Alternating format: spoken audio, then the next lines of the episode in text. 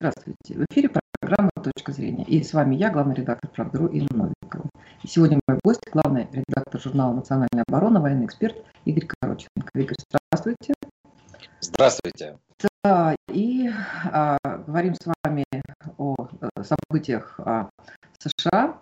А, очень долго ждали инаугурации э, нового президента 46-го, да, и самые разные были прогнозы. Ну, прогнозы всегда самые разные по всем событиям, но а, тем не менее, как вы оцениваете эту ситуацию и как вы оцениваете перспективы того, что Трамп, он с одной стороны молится за успехи Байдена, да, а с другой стороны он заявил о создании а, новой партии. И для Америки, где традиционно были две партии, это просто, ну, идет речь о сломе вообще общепринятой а, политической системы. Как вы оцениваете все эти события? Честно говоря, не верю в то, что Трамп сможет создать какую-то альтернативную партию а, тем существующим, их несколько в США, но две основные, фактически правящие, демократическая республиканская. Трамп может создать, скажем, общественно-политическое движение, а, которое будет объединять те 70 с лишним миллионов людей, которые голосовали за него, и это будет личным электоральным потенциалом Трампа. Это не будет электорат республиканской партии. Это будет личный электорат Трампа, тех э, людей, которые голосовали за него и которые готовы пойти за ним. А другое дело, что если через 4 года, если Трамп избежит сейчас каких-либо обвинений в государственной измене, то возможно, что а, эти люди, которые сегодня готовы отдать голоса за него и отдали, станут тем плюсом, а, который позволит Трампу, возможно, совершить политическое чудо и через 4 года вновь прийти в Белый дом. Хотя в это верится с трудом. Что касается Байдена, он мне напоминает такого известного политического деятеля времен позднего Советского Союза Константина Устиновича Черненко. А, помним этого человека, который а, на короткий момент времени пришел к высшим постам а, в системе Советского Союза и потом точно так же канул в лету. Вот Байден напоминает такого же Черненко. Во-первых, очень возраст большой для президента, да и вообще, в принципе, для активного политика Байден уже, тем более, находится в такой физической форме, когда он либо засыпает, либо забывает, либо просто эмоционально изможден. И полноценно исполнять в возрасте почти 80 лет обязанности президента США крайне тяжело. Особенно на фоне той ситуации, в которой сегодня находятся Соединенные Штаты. Сама церемония инаугурации, конечно, выглядит как э, осажденная крепость, либо какая-то латиноамериканская диктатура, причем третьеразрядная. Люди с оружием, а, массовые кордоны, проверки, общая обстановка лихорадочного ожидания терактов. Вот что сопровождало инаугурацию а, президента Байдена, который стал 46-м президентом США. Дай бог ему а, в полном объеме, конечно, эти четыре года отработать но его возраст и физические кондиции таковы, что в любой момент может наступить некий фатальный случай, и тогда на пост президента будет приведена а, его сменщица, нынешняя вице-президент Харрис, а, такая достаточно эксцентричная женщина индийского происхождения. Ну, словом, мы наблюдаем сегодня за США, и ощущение, что это действительно конец а, системы носится в воздухе. Вот я помню свои ощущения от второй половины 80-х годов. Это примерно вот ожидание того же, что впереди что-то неизбежное, страшное, и избежать которое будет крайне тяжело. Вот мне кажется, что в такой ситуации сегодня находятся и все Соединенные Штаты Америки. Мы наблюдали изумительные вещи, как трансформировалась политическая система США, какие были погромы, а, когда белых ставили на колени, заставляли целовать ботинки неграм. А, помним а, вот и последние дни Трампа в Вашингтоне, это штурм Капитолия, захват э, высших органов законодательной власти США, стычки с людьми полиции внутри Конгресса и смертельные случаи, в том числе от этого. Ну, словом, ситуация конечно, которая заставляет просто ожидать, что Соединенные Штаты Америки не прошли еще вот тот кризис, в котором они оказались, и в, люб- в любой момент ситуация там может обрушиться а, в гораздо большие проблемы, чем мы их наблюдаем сегодня. Ну и, конечно, показательная дезинфекция а, Белого дома, а, где уничтожаются люди в скафандрах высшей биологической защиты, проводят очистку стоимостью там почти 300 тысяч долларов, когда дезинфицируют все, а, что осталось после Трампа под видом борьбы с ковидом, с вирусами ковида, а фактически ну, мы видим, что, конечно, вещи происходят в США изумительные.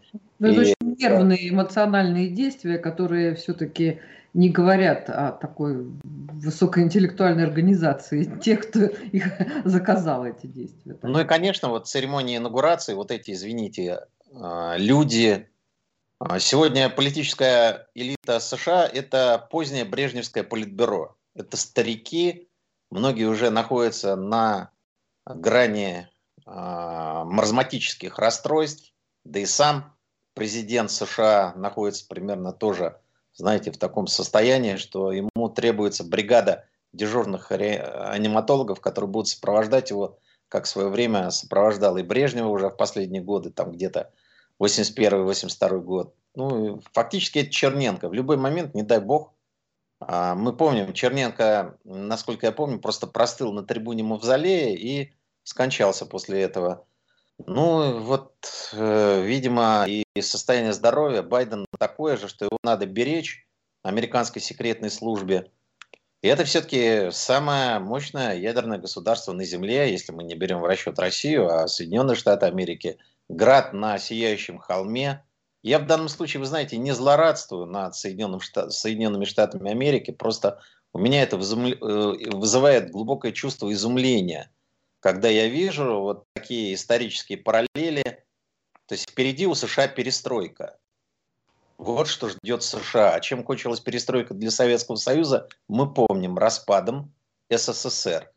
И вот тот человек, который в силу тех или иных причин может прийти на место Байдена, та же самая Харрис, вице-президент, вы знаете, она, возможно, станет американским а, Горбачевым, потому что, конечно, изумительные вещи, трансгендеры, представители ЛГБТ, БЛМ, это все люди, которые сегодня приглашены в новую американскую администрацию, они туда заходят на правах хозяев, и мы, конечно, наблюдая за этим, понимаем, что уровень профессионализма этих людей крайне низок. Как они будут управлять Америкой, как будут выстраивать отношения с окружающим миром, мы не знаем, и от этого, а, безусловно, веет очень большой бедой.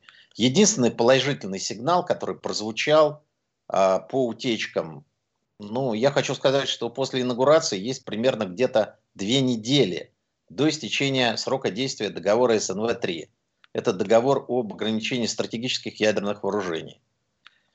И вроде бы а, по утечкам, которые сегодня прозвучали, Байден готов ратифици... не ратифицировать, а продлить, продлить на очередной срок действия данного договора, который истекает через две недели.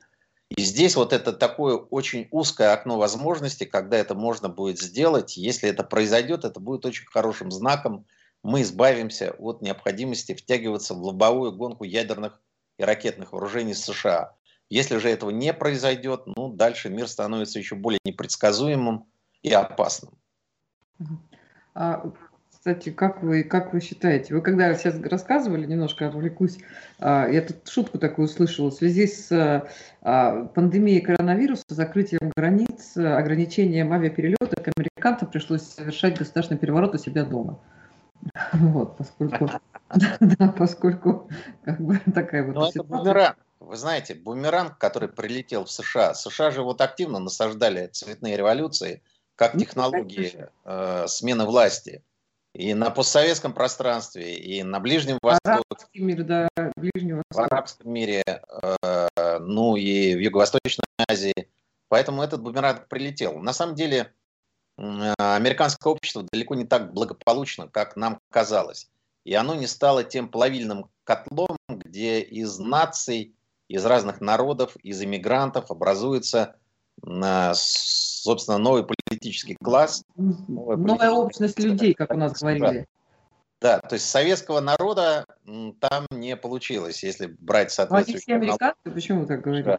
Ну, они все американцы, но они не стали тем э, народом, который готов созидать и двигаться вперед. Мы видим хаос, упадок, мы видим расовые столкновения, мы видим сегодня черный расизм, расизм цветных а, в отношении а, белого населения США.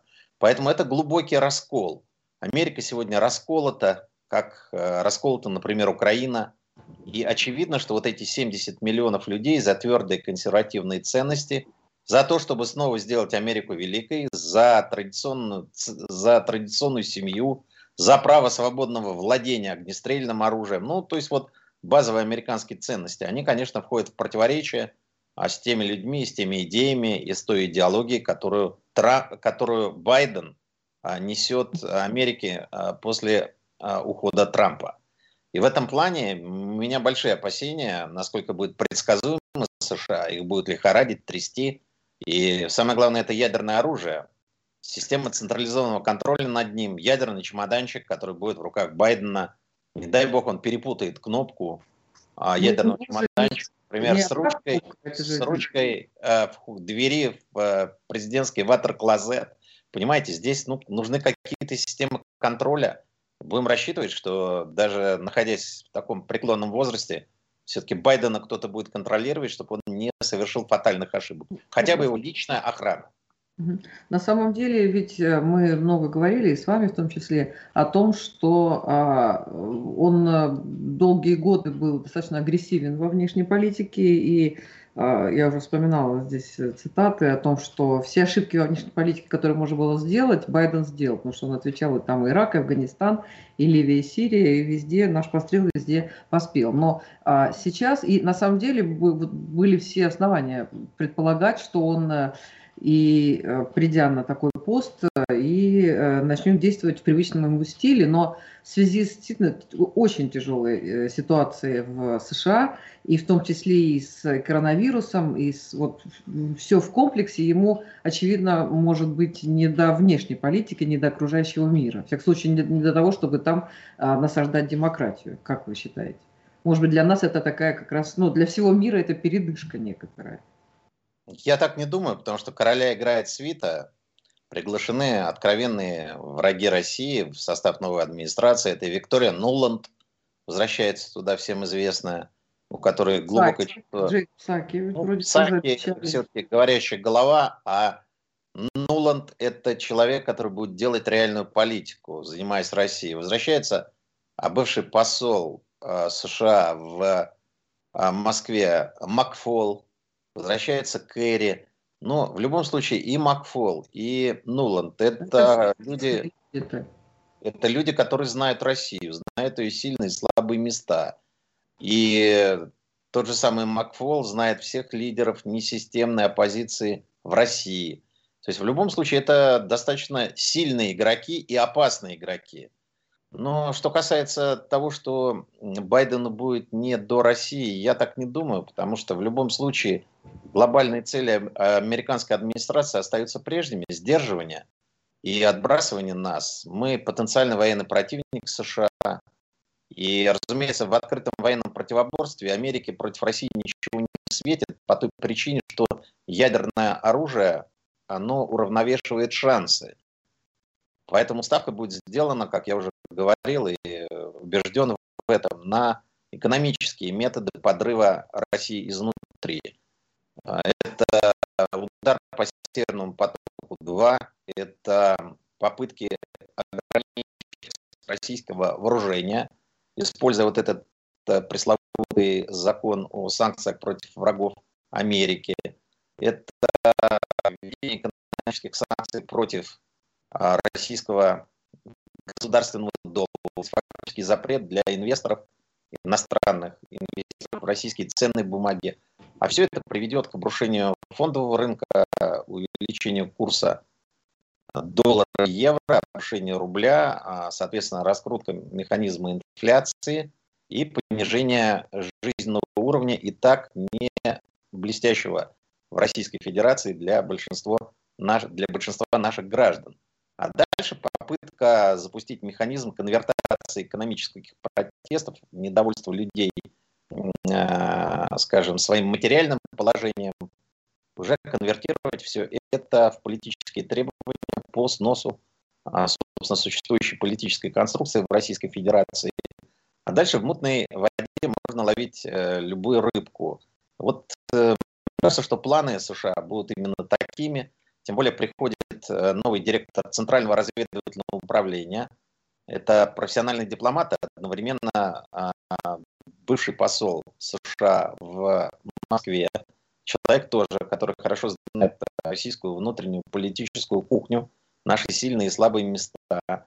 Плюс последние годы он занимался системной аналитикой, возглавляя один из мозговых центров Америки это центр а, Карнеги.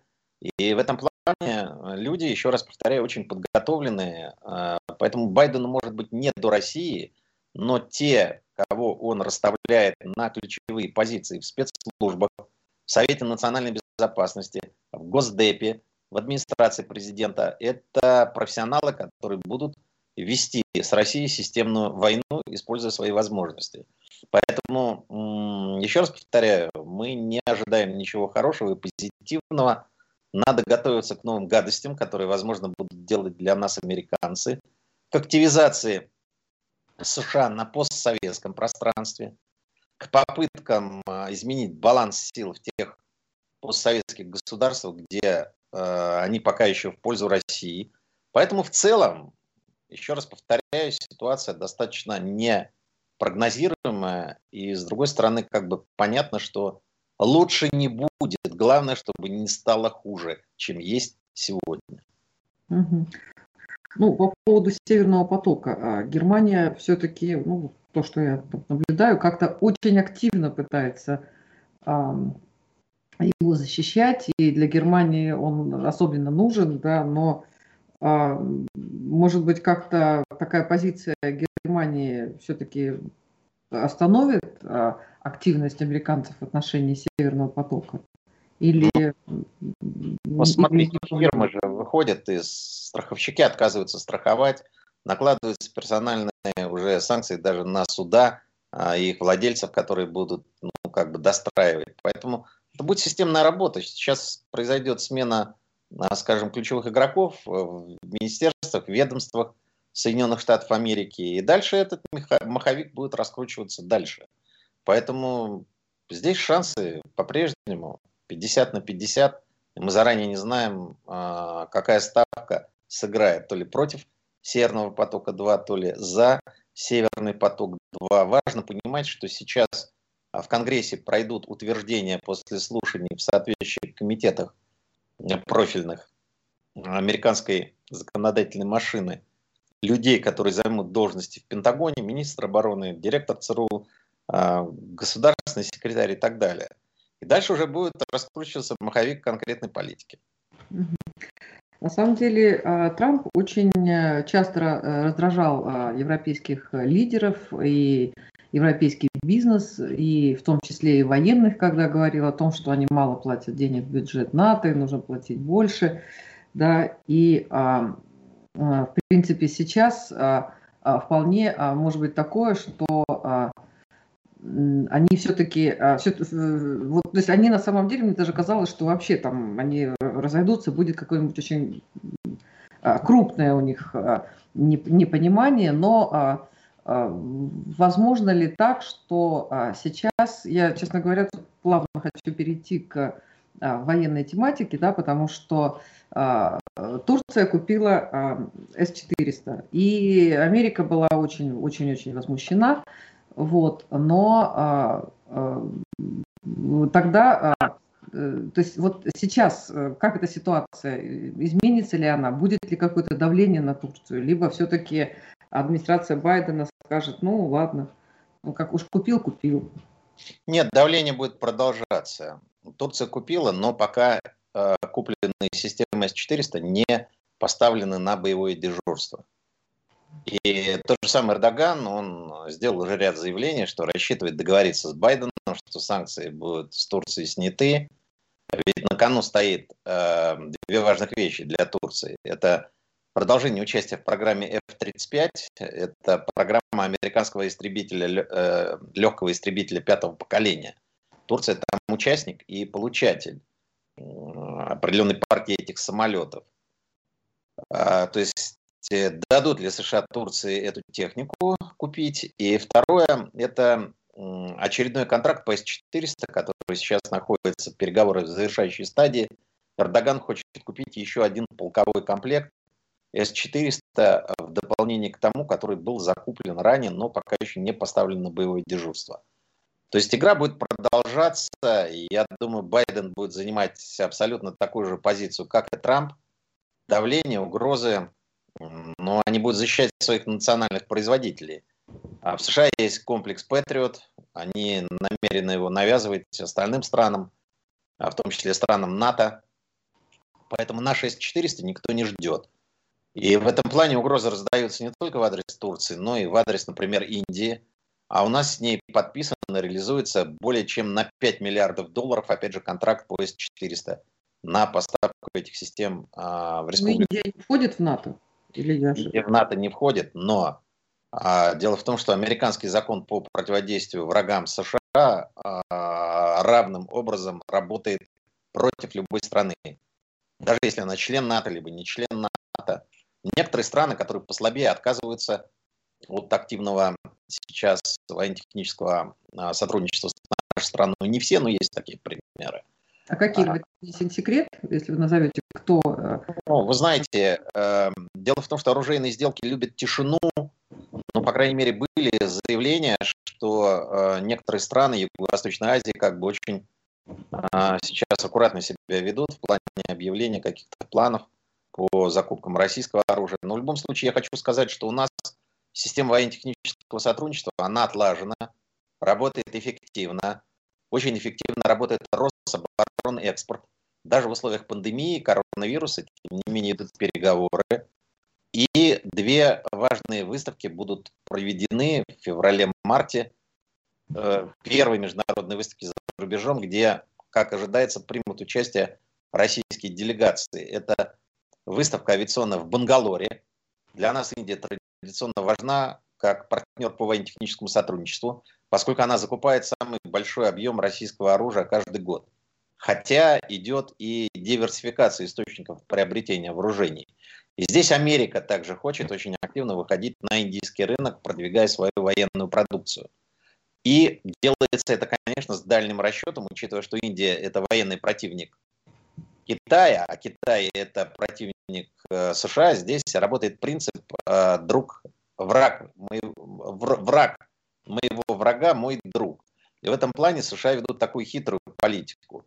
И здесь как раз шанс для Индии избежать давления США а, в отношении С-400, когда Индия может сказать, либо мы отказываемся от закупки определенных образцов американского оружия, если вы будете пытаться посовать палки в колеса, либо мы будем покупать и у русских оружия, те же самые С-400, и как бонус будем покупать оружие США. Поэтому Америка будет вести себя здесь достаточно сдержанно.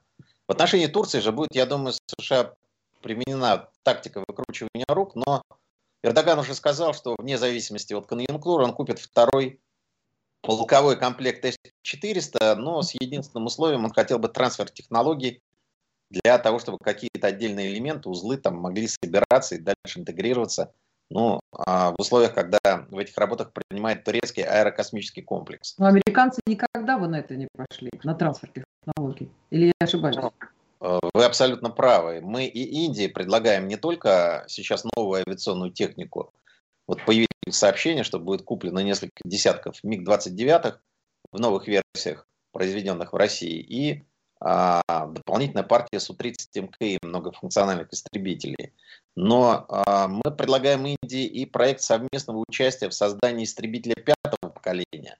Вот есть Су-57, мы предлагаем Индии разработать двухместную версию – этого истребителя пятого поколения.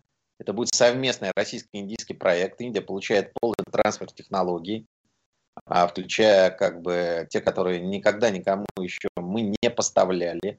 Но здесь э, особенность вот индийского военно-технического сотрудничества, там многие решение принимается достаточно медленно.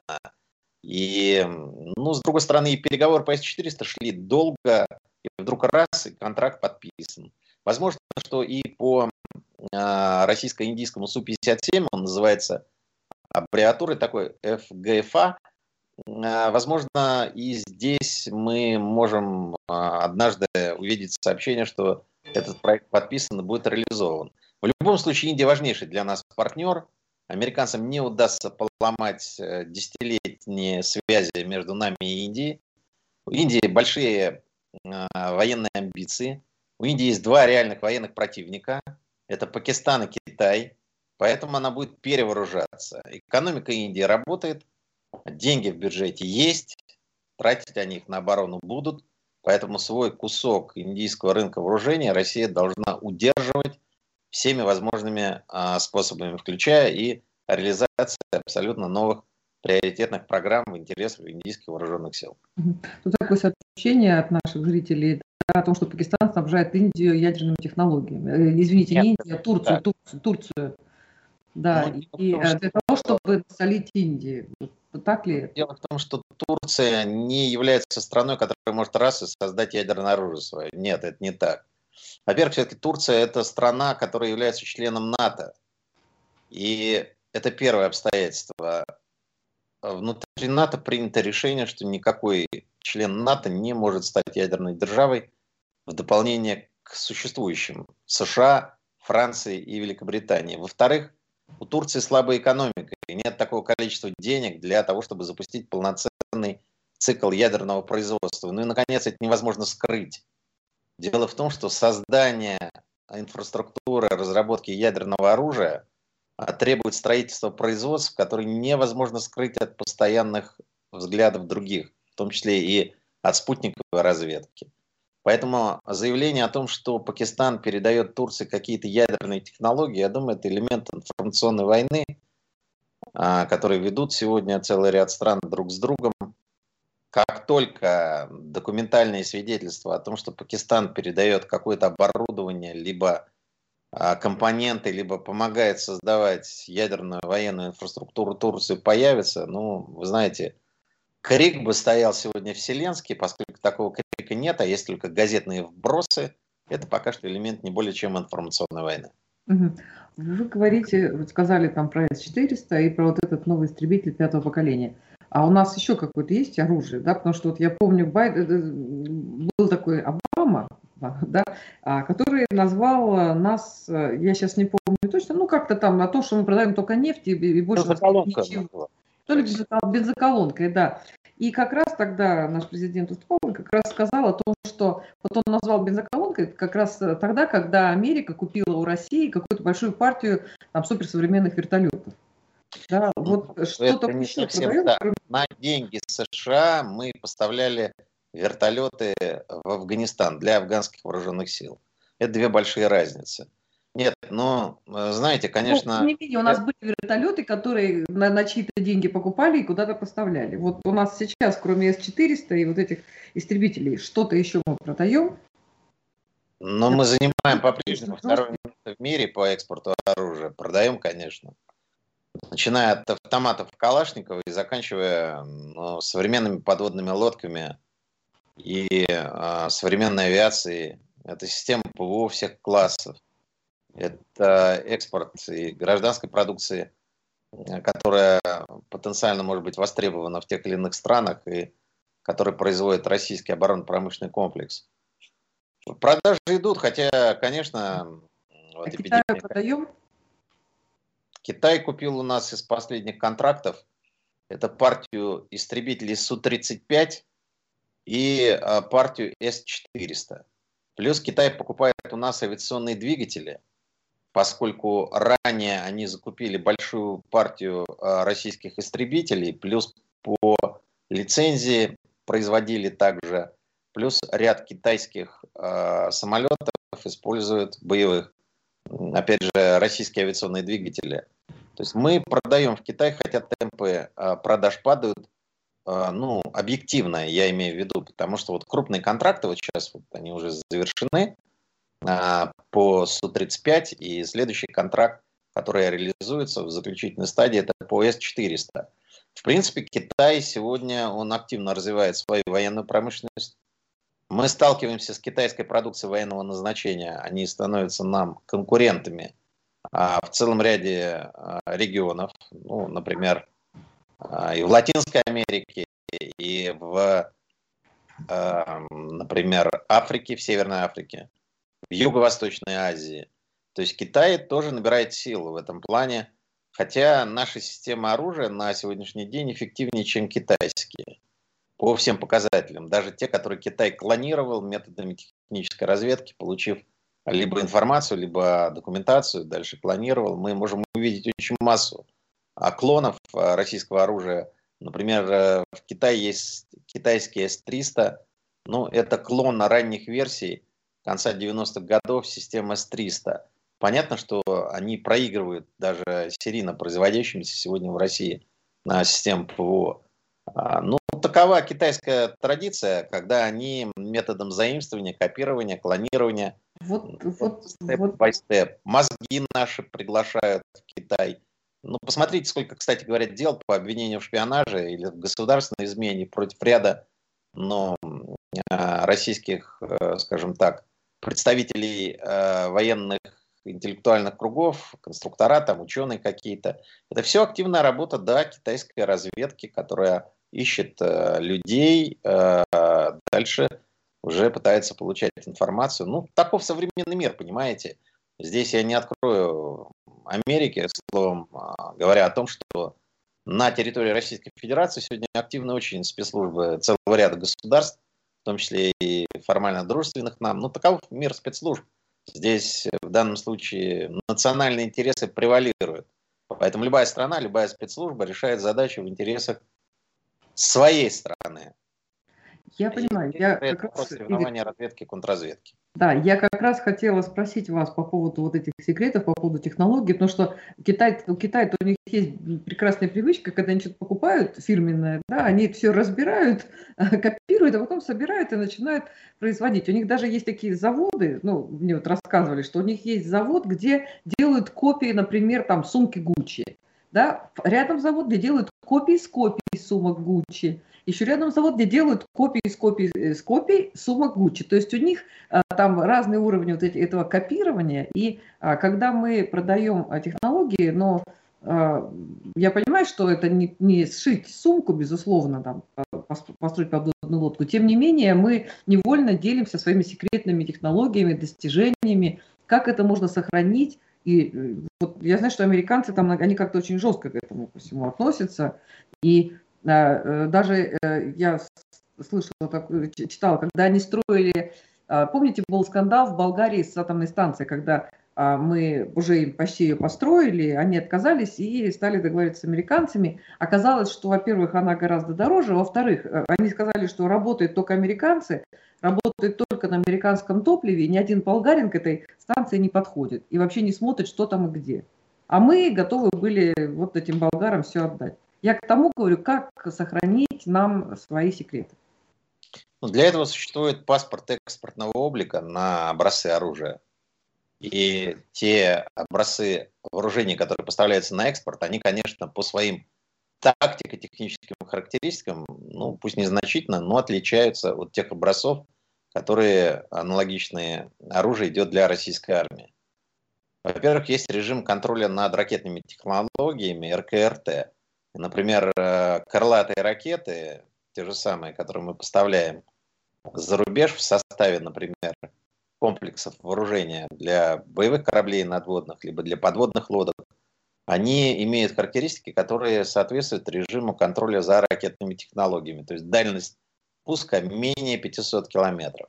А аналогичные системы в российских вооруженных силах дальность пуска полторы тысячи километров, три раза больше. Поэтому ограничения соблюдаются. Потом каждая сделка на поставку вооружения, она проходит тщательный анализ, прежде чем подписывается. А, целый ряд министерств, ведомств, спецслужб, организаций выносит свое экспертное заключение относительно возможности поставок тех или иных российских систем оружия в ту или иную страну. Смотрятся разные аспекты, и дипломатические, и военные, и военно-технические. И принимается решение коллегиально с точки зрения того, что если все не против ведомства, там, СВР, Минобороны, МИД, ФСБ, администрация президента, ряд других ведомств, то тогда поставка такая осуществляется. Поэтому здесь система контроля, она достаточно э, надежно работает. У нас э, существует ведь помимо э, главного спецэкспортера Рособоронэкспорта, существует еще и Федеральная служба по военно-техническому сотрудничеству, которая контролирует весь процесс оружейного экспорта, лицензирует его и, разумеется, стоит на страже государственных интересов а с точки зрения а, того, куда, что и как мы продаем. Поэтому эта система отлажена, она эффективна. И в данном случае а, поставки идут соответствующим образом. Что касается Китая, ну, понимаете, одно дело собрать, разобрать и скопировать, допустим, какой-то несложный образец оружия, вот там автомат, винтовку, еще что-то. А совсем другое дело, когда воспроизвести сложную систему оружия, где есть и алгоритмы, и внутренние а, как бы моменты, которые абсолютно непрозрачны, которые невозможно скопировать. Поэтому ищут и носители информации, и а, разработчиков. Ну, таков современный мир, но а, всегда как бы считается, что невозможно будет стране покупателю той или иной системы российского оружия ее полностью воспроизвести без ухудшения тактико-технических характеристик. Таков уровень современной э, технологии. Поэтому в любом случае китайцы, даже купив самое новое оружие в России, не смогут его воспроизвести с точностью до 100%. Но потом все-таки китайцы, хотя мы и говорим, что они клонируют, все-таки они развивают сегодня собственные военные возможности.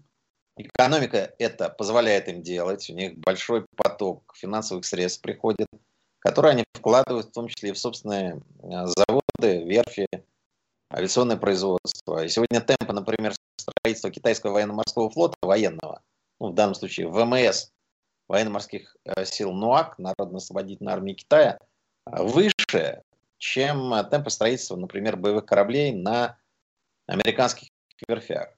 То есть Китай движется к статусу великой военной державы. Рано или поздно он такой статус приобретет.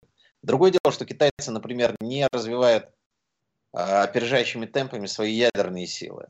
Они у них относительно немногочисленные и выполняют роль сдерживающего фактора. То есть здесь тоже присутствует определенный рационализм. Но мы должны понимать, что, конечно, а, военно-технические связи с Китаем при всех важности этого процесса, все-таки Индия для нас является более приоритетным, а, хотя и равным партнером. Индия приобретает, хотя тоже а, пытается покупать технологии в соответствии с лозунгом «Make in India». Ну, таков современный мир, а, конкуренция и противодействие сопровождается и прорывами, и успехами. Никто с аплодисментами нас нигде не ждет. Продажа оружия – это всегда очень кропотливый и закрытый процесс. Но мы успешны, по крайней мере сегодня, в данной сфере экономики, военного производства. Хотя нас там кто-то называет бензоколонкой, поскольку действительно основа российского экспорта – это газ и нефть, но тем не менее в области точной механики, машиностроения мы конкурентоспособны в области оборонных производств. И надо делать все, чтобы э, наше оружие по-прежнему оставалось конкурентным для тех стран, которые хотят иметь альтернативу. Потому что купив российскую систему С-400 и закрыв небо, та или иная страна может проводить суверенную независимую политику, не опасаясь, что прилетят а, из-за океана и принесут демократию на крыльях своих самолетов. Эти самолеты будут сбиваться, а это реальный а, показатель суверенитета. Именно поэтому Эрдоган, при том, что он а, хочет хороших отношений с США, при том, что Турция второй по мощи а, член НАТО. А, именно поэтому Эрдоган хочет российские системы ПВО, чтобы закрыть воздушное пространство и чувствовать себя спокойно и неуязвимо. Давайте поговорим с вами еще по поводу вакцин, потому что это тоже, мы уже тоже с вами обсуждали, что это тоже такая война вакцин, да, когда мы Ну, мы не говорим, что наша вакцина самая лучшая, тем более у нас их три, да, одна, э, вот уже сейчас вторая э, тоже используется, да, вот третья на подходе, но а, тем не менее разные были заявления о том, что людей, вакцинированных вакциной «Спутник Ви» не пустят в Европу. Но вот э, сейчас приходит сообщение о том, что от вакцины Pfizer, которая сертифицирована в Европе, да, а, что там какие-то непонятные побочные последствия, и вот сегодня прочитала о том, что 12,5 тысяч израильтян а, получили положительный тест на коронавирус после вот этой вакцины.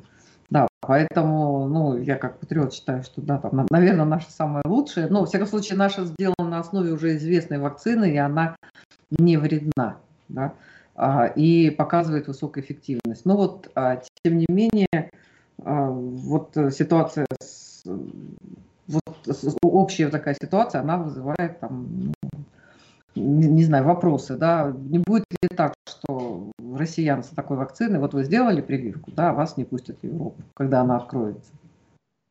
Ну, без российских туристов э, Европе будет крайне тяжело, поэтому я думаю, что здесь какие-то ограничения в виде запрета на посещение Шенгена, если ты привит э, российским спутником, мне кажется, все-таки до этого дела не дойдет.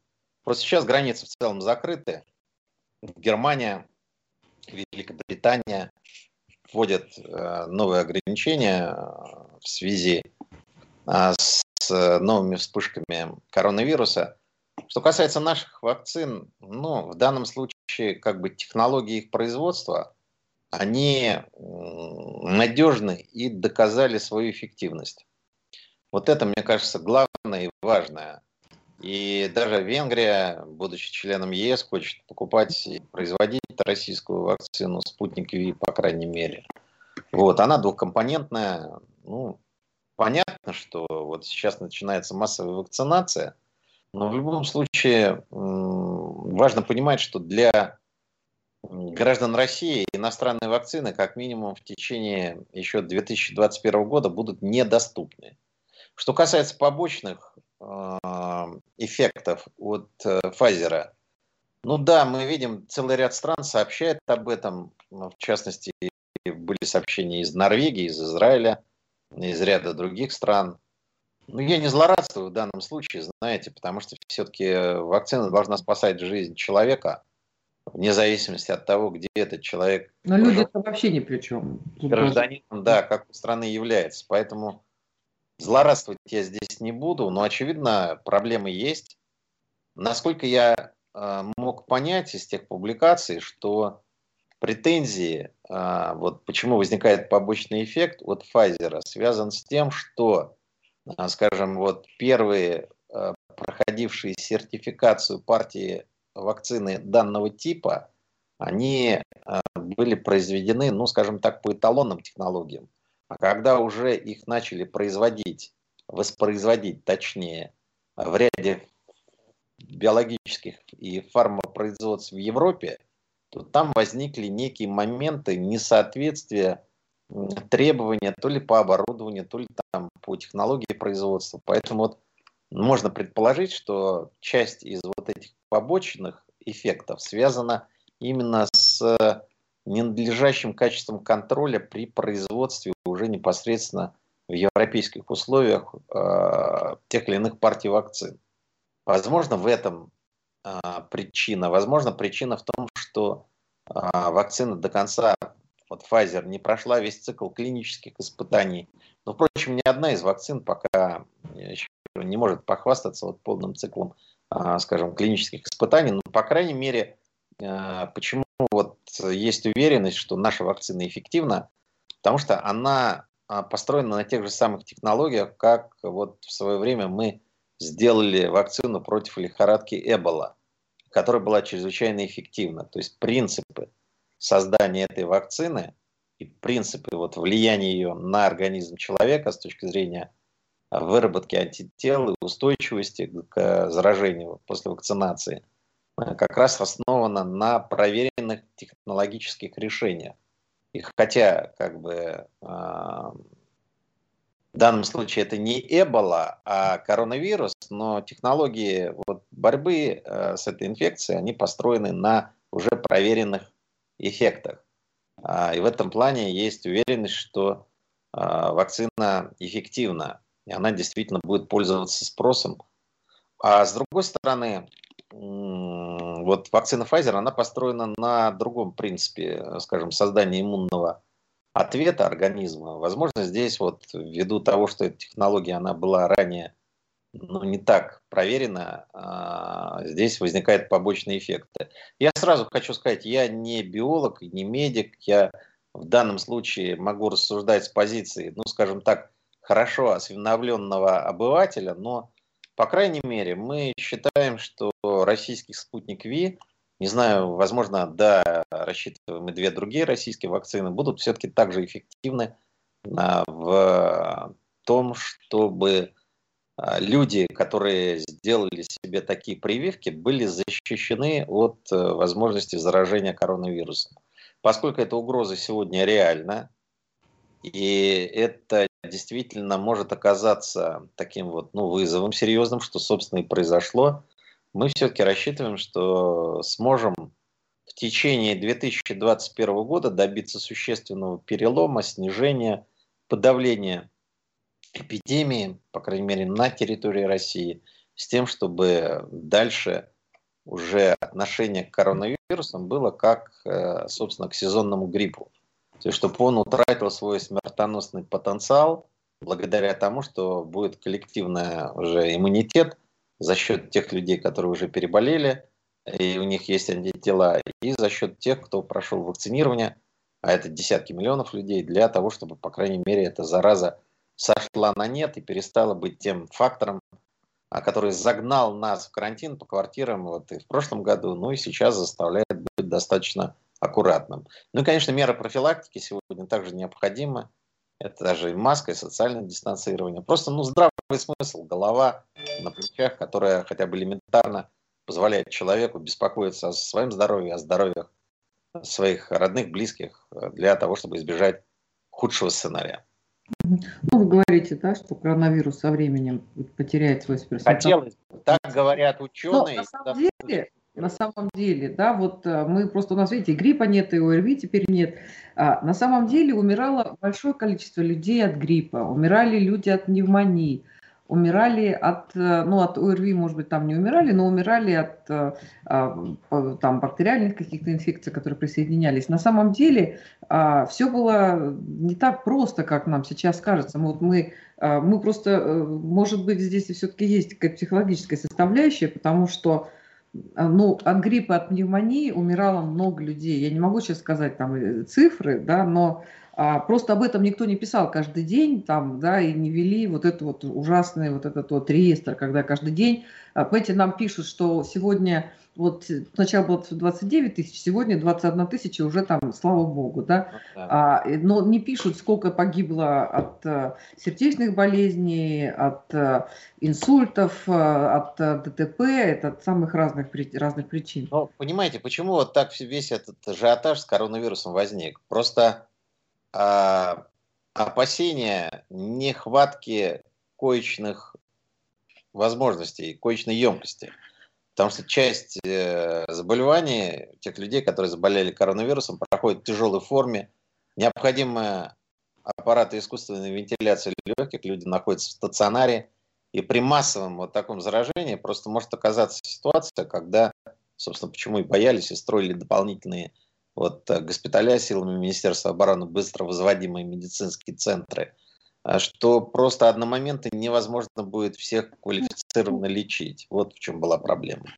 Ну, в целом, ну, я не знаю, конечно, какая статистика, но, во всяком случае, а, сейчас вот массовая вакцинация началась, дай бог, чтобы она проходила. Вроде пока у нас тьфу -тьфу -тьфу, нет таких случаев ужасных, как э, вот с западными вакцинами. Хотя, еще раз, в данном случае это такой вопрос, когда я искренне желаю и западным производителям вакцин, чтобы у них все получилось, все было хорошо, по той простой причине, что это как бы общая беда. Другое дело, что гонка вакцин – это уже политика сегодня, и в том числе это бизнес, а, поскольку как бы это миллиарды, десятки миллиардов долларов, которые могут заработать те или иные фармацевтические производства и компании. Здесь мы видим достаточно бескомпромиссную, жесткую такую борьбу. Ну, собственно, она сопровождает всю историю развития современной цивилизации. Так было всегда и так, очевидно, будет, пока не появится мировое правительство, исчезнут национальные государства. Но пока существует национальное государство, у них есть противоречия, у них есть цели, у них есть амбиции, поэтому все будет так же, как и было на протяжении всех последних десятилетий. Ничего, Говорите про мировое правительство, это кошмар разных ужастиков. Но вы знаете, вот тем не менее, вот сейчас на самом деле серьезно обсуждается, что как раз коронавирус – это возможность для того, чтобы власть и контроль э, в государствах перешел от власти к корпорациям. То есть идет глобальный процесс перераспределения, осмысления действительности. И в этой связи вот, ну, слабым местом, я считаю, России является отсутствие независимых мозговых центров, которые помогли бы государству системно вырабатывать политику в области национальной безопасности, обороны и так далее. Все-таки вот э, ругаем мы Запад, да, справедливо зачастую, но сильной стороной, а, например, политической системы США является то, что там есть независимые мозговые центры, они работают, люди во власти, заканчивая свои полномочия, уходят туда, работают профессионалы, профессорами, работают там президентами, ну вот этих частных исследовательских центров. А потом сменилась администрация, они снова возвращаются из университетов, из э, исследовательских центров э, опять в аппарат власти. То есть это как бы такая самоподдерживающая экспертная среда, одновременно которая и э, готовят системное обоснование тех или иных решений в области национальной безопасности. Вот здесь нам надо перенимать такой опыт, я считаю, в определенной степени. Когда люди уходят из власти, они э, уходят... Для того, чтобы даже если во власть пришли люди не совсем компетентные, в силу тех или иных причин, они могли, полагаясь на информационно-аналитический ресурс а, частных мозговых исследовательских центров, тем не менее, а, отвечать уверенно на вызовы времени – чтобы было экспертное аналитическое обоснование тех или иных решений, которые принимаются. И здесь вот как раз независимые исследовательские центры в области обороны, национальной безопасности, по другим аспектам могли бы играть свою позитивную роль в России. Сегодня такая потребность назрела. Конечно, при на главенствующей методологической и идеологической роли Совета Безопасности России, конечно. Да, ну вот здесь интересный комментарий по поводу а, и по поводу безопасности, и по поводу прививок, а, ну, о том, что национальное государство и президент – это спасение России, а все цифровые корпорации – это рабство в цифровом концлагере. Ну, это как, я, как, как э, утверждение. Ну, понимаете, Но... что значит э, цифровой концлагерь? Рано или поздно мы будем жить в условиях, и уже живем в условиях цифрового концлагеря, потому что, смотрите, а, камеры, которые наблюдают нас в подъездах, на улицах, э, опять же, вот эти штрафы, Без которые... Распознавание лиц, любое мероприятие Распознавание лиц, да? дальше человек лишается части э, как бы своей частной жизни. Потому что ты, допустим, выехал, с кем-то встретился в любом ресторане, в любом бизнес-центре, везде камеры слежения стоят, понимаете? То ну... есть, если глобально вот эту сеть контролировать, то можно взять отдельного индивидуума, сделать из него, а, собственно, объект контроля, и все, ты лишаешься privacy, ты уже не принадлежишь себе. Это серьезный системный вызов, на который, кстати, надо давать ответ, и, возможно, вот здесь в рамках цифрового суверенитета необходимо обеспечивать и цифровую безопасность граждан. Это тоже серьезный именно, понимаете, вопрос. Это будущее. А, потому что кто будет за тобой следить? Как будут использоваться твои данные? Ух. Большой брат за тобой наблюдает, а ты дальше что будет? Ты вышел на несанкционированный митинг, а твое лицо попало в систему а, распознавания лиц.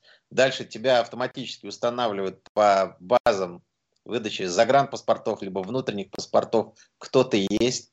Дальше через налоговую службу устанавливают, где ты работаешь, какие у тебя доходы. То есть, понимаете, вот это вещи, ну, которые должны, должен быть принципе, цифровой кодекс. Вот у нас есть уголовный кодекс, есть э, там административный кодекс, да, земельный кодекс есть. Должен быть цифровой кодекс, где вот эти вещи будут конкретным образом зафиксированы, чтобы на, как бы здесь был баланс между интересами государства и балансом интересов личности. Тоже очень серьезный вопрос. Игорь, ну государство во всех торгует кто угодно. А здесь, представляете, э, тебя закажут, и вся твоя личная жизнь поведение, все это может быть в виде некоего диска передан там злоумышленнику. Это, это, уже, это уже ре, наша реальность, к сожалению. Поэтому по поводу цифрового концлагеря, вот он уже реально существует.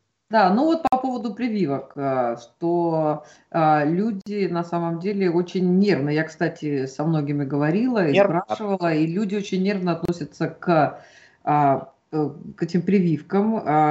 И, ну вот здесь вот тоже комментарий, что прививать население при таком э, уровне недоверия к власти – это самоубийство, поскольку а власть вот, наживается на россиянах, испытывает терпение, и люди считают а, прививки не спасением, а некой попыткой. Кстати, даже вот я слышала все равно о том, что это влияет на репродуктивную функцию, особенно молодых людей, что это там какие-то чипы с этими прививками попадают. Ну, вы смеетесь, но это там достаточно активно, то есть это, это ходит в массах, и я, я просто со многими людьми разговариваю в разных местах, где мне приходится бывать, да, а, и в этой серии, боятся, да, боятся и говорят, что вот это Э, да, что это влияет там на много всего, это там на разные органы, там от головы и, в общем, не только голову. Слушайте, но это вопрос, грубо говоря, оценок. Помните, в один исторический период была знаменитая фраза «религия опиум для народа», да? А сегодня у нас, так сказать, иной подход. Поэтому это вопрос, я считаю, все-таки а, оценок. Э, ну, если говорят, что нельзя прививаться, при таком уровне недоверия народа к власти, а с другой стороны наши оппозиционеры с известной оппозиционной радиостанцией взяли и массово привились. В данном случае они спасали свое здоровье, я думаю, при их критическом отношении к власти.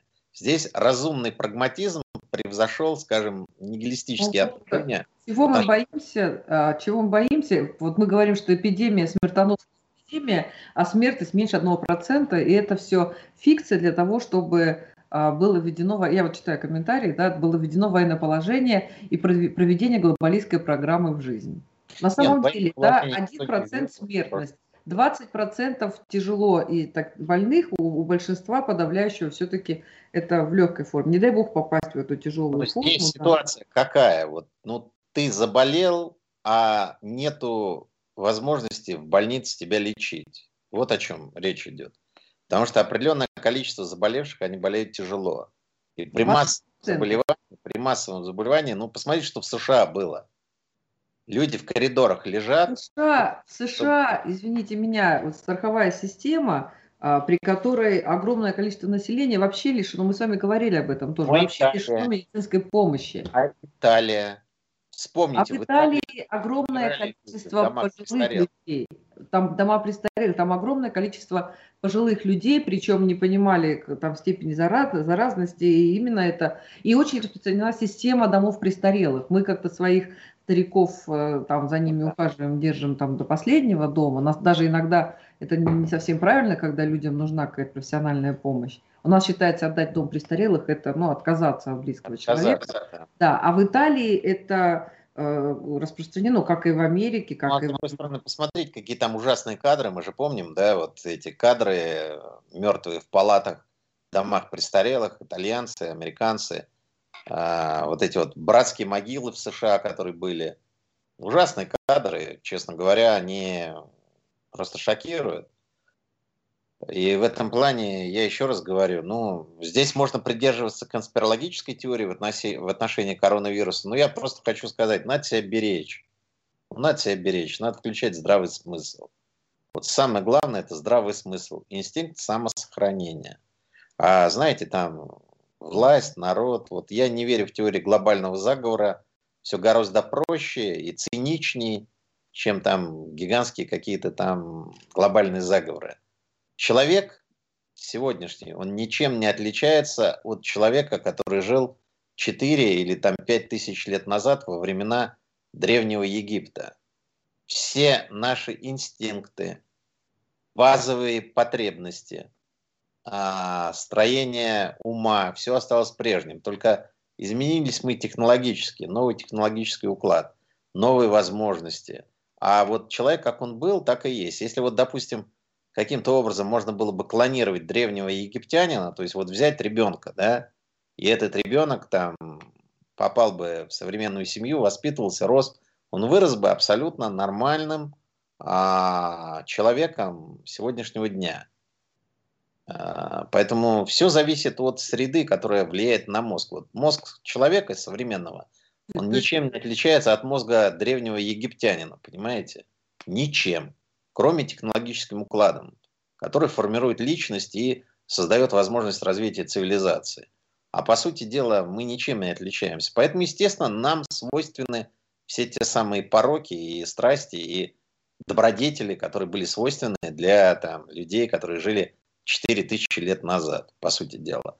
А вот будущее, оно несет какие опасности?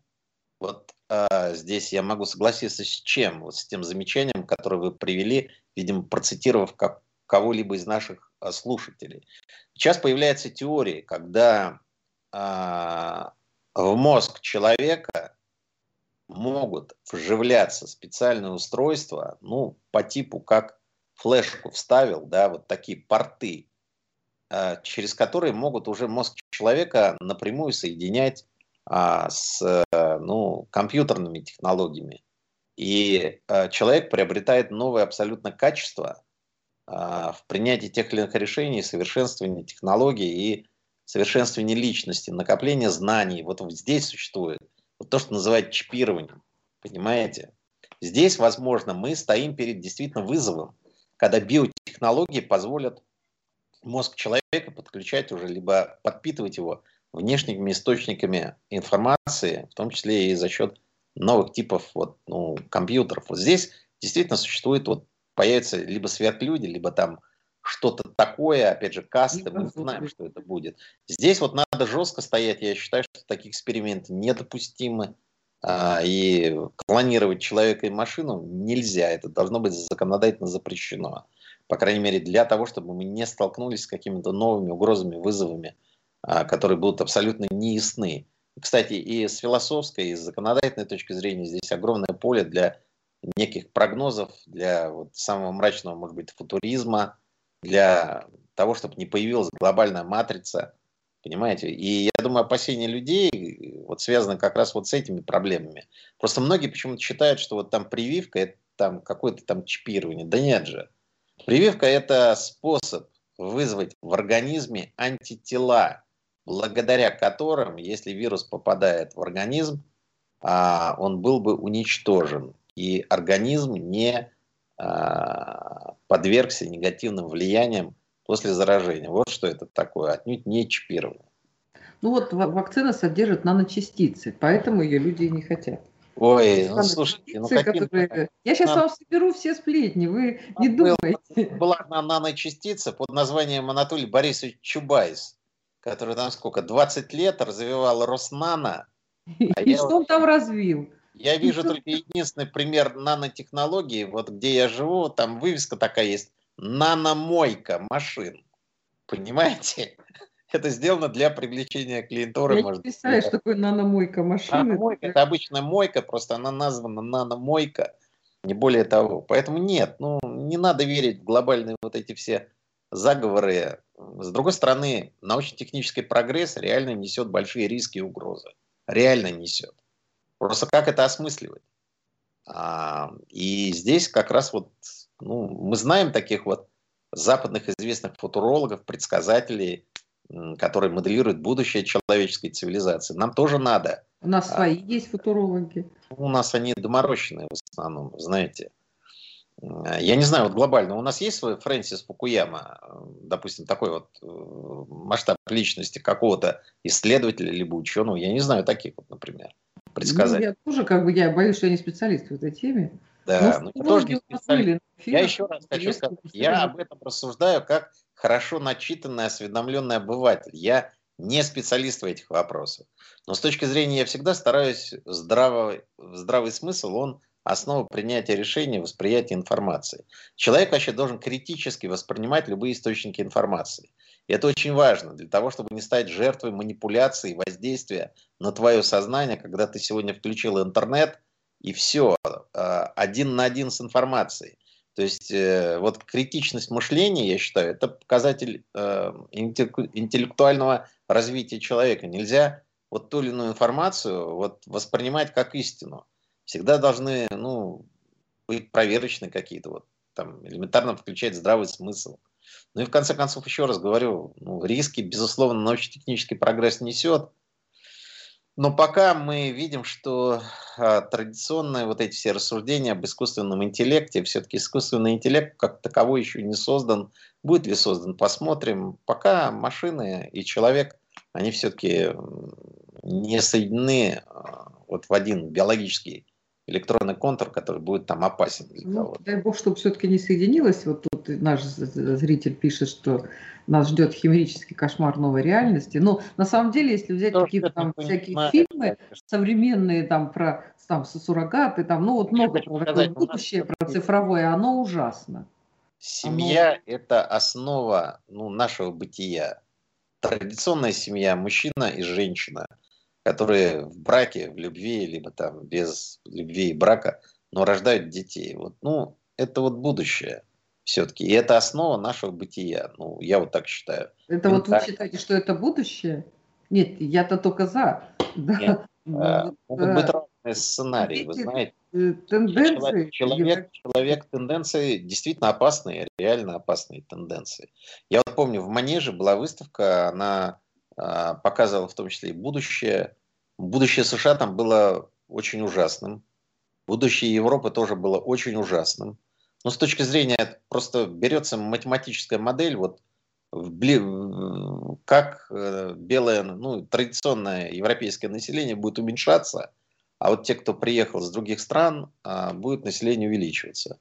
И как бы элементарный просто расчет показывает, что изменение а, этнической модели общества приведет к изменению и среды окружающей, понимаете? Уже в ряде, например, а, мы знаем шведских городов рождественскую елку поставить невозможно, потому что население, которое уже, а, собственно, приехало там с регионов, допустим, там, Ближнего Востока или вот откуда-то оттуда – Северной Африки уже не воспринимает традиции Европы как свои собственные. Но мы знаем, что, например, в ряде городов крупных, в том же самом Париже, Берлине, есть просто районы, куда местная полиция просто боится сунуться.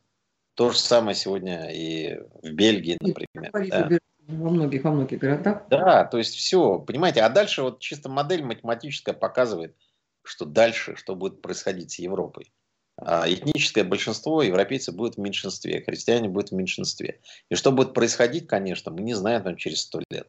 Мир очень сильно может измениться. И там та же самое ядерное оружие, оно уже будет контролироваться совсем другими людьми. А может быть новые технологии. Поэтому действительно будущее ужасно, страшно. Но мы живем в современном мире. Мы его воспринимаем таким, как есть. И наша опора э, – это семья, наши родные, близкие. Ну, традиционно все-таки для нашего российского общества это важный элемент э, как бы действительности. Э, я согласен, что вы правильно сказали, вот на Западе там родители своих стариков сдают дома престарелых, забывая, отказываясь от них, например. Да? В нашей ментальности это ну, действительно как предательство. Мы как бы стараемся вот, ну, поддерживать контакты, помогать. Ну, разный уровень. Я еще раз хочу сказать, что, конечно, Сегодня мы находимся в таком очень сложном периоде. Мы видим, как меняется современный мир. Мы видим, когда былые гиганты падают и становятся на колени. А, казалось бы, США такое государство мощное. А что там происходит сегодня? Как говорится, дай, дай бог им там, чтобы они преодолели свои проблемы. И к нам меньше совались. Но мы должны защищать себя, свою страну важно понимать, там правители приходят и уходят, страна, государство остается, народ остается, движение вперед остается. Поэтому в любом случае такое понятие, как Россия, это не просто географическое понятие, это понятие, я считаю, цивилизационное. Мы всегда считали, что мы особая цивилизация, у нас особое будущее, у нас больше ответственность, может быть, за будущее в глобальном масштабе. Все-таки как бы в отношении этого, я думаю, фундаментом нам надо на нем оставаться идти вперед, невзирая на проблемы, на тяжелые какие-то моменты, невзирая, может быть, на душевную усталость и разочарование. Но есть страна, Россия, есть народ, который здесь живет. Это главные ценности. Ну и наша семья, родные, близкие, дети, старики и наше будущее. Да, спасибо большое, Игорь. Тут активно народ обсуждает самые разные темы, то, что говорите. На самом деле цифровая, цифровое будущее – это очень актуальная тема. Я думаю, что мы еще отдельно с вами поговорим. Да, но вот пишут, что полностью с вами согласны о том, что на самом деле, несмотря на все разочарования, да, а, для нас важно да, ваши вечные ценности, семейные ценности, наши близкие друзья, там, дело, которое мы делаем, да, и, ну и что надо в любом случае, надо жить и надо надеяться на лучшее. И надо, знаете как, в любом случае делай то, что ты считаешь правильным, и там, как будет, так и будет правильно. Спасибо большое. Это была, Спасибо. Программа, да, это была программа «Точка зрения» и наш гость, а, военный эксперт, главный редактор журнала «Национальная, «Национальная оборона» Игорь Короченко. Спасибо.